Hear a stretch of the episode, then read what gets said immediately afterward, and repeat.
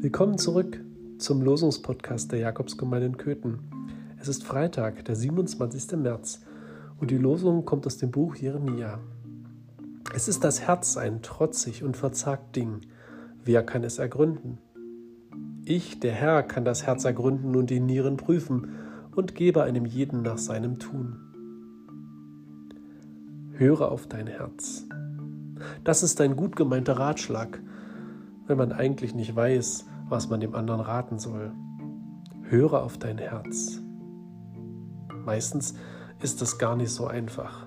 Das Herz, es weiß ja oft auch nicht, was es will.